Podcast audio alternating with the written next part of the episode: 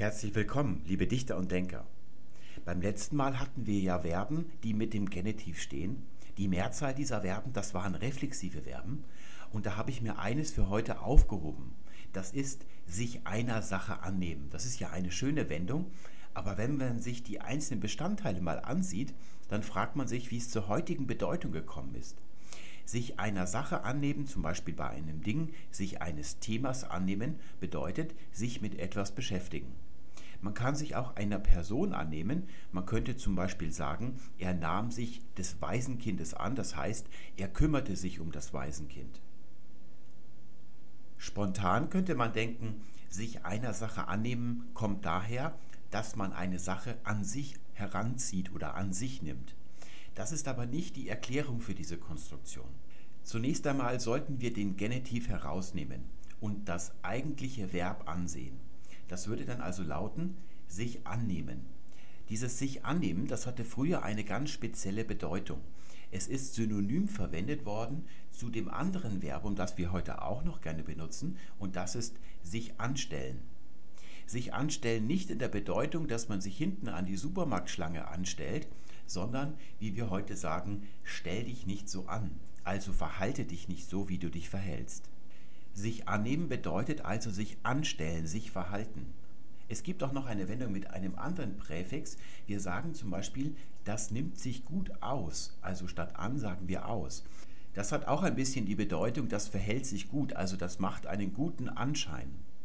Schauen wir uns mal ein Beispiel aus der Frühzeit dieser Wendung an.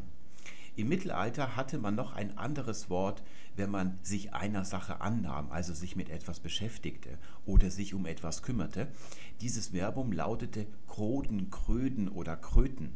Man krödete sich also, wenn man sich mit etwas beschäftigte oder sich einer Sache annahm.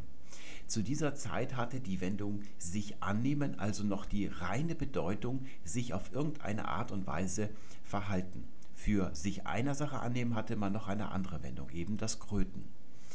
Da ging er wieder in den Saal und nahm sich nicht an, ist ein Beispiel aus jener Zeit.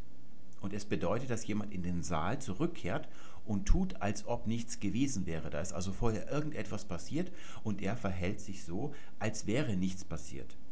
Hier fehlt also dieser Genitiv noch gänzlich. Wenn wir den Genitiv jetzt dazu bauen wollen, dann müssen wir uns vorstellen, das Ganze bedeutet zunächst sich anstellen, also sich verhalten. Und dieser dazugefügte Genitiv, der sagt jetzt in Bezug worauf. Und da gibt es Beispiele aus dem späten Mittelhochdeutschen und dem frühen Neuhochdeutschen. Und er nahm sich keins Dings an. Das bedeutet, er kümmerte sich nicht darum, er kümmerte sich eigentlich um nichts, also er tat, als wenn nichts wäre. Ein weiteres Beispiel. Und er sah drein und nahm sich an, also er verhielt sich und zwar in Bezug auf sie, deswegen ihrer im Genitiv angefügt. Und so kommt es zum heutigen, er nahm sich ihrer an, also einer Frau.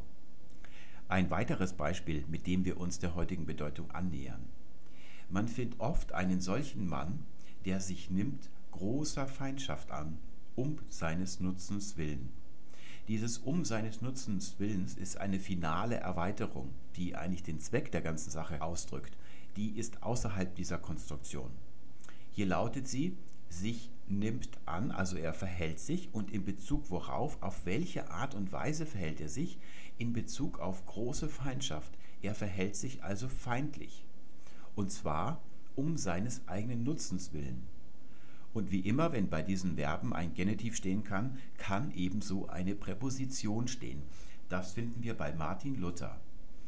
Dass ihr euch um die Redekunst so ernstlich annehmet, also ihr verhaltet euch auf ernsthafte Art und Weise in Bezug auf die Redekunst.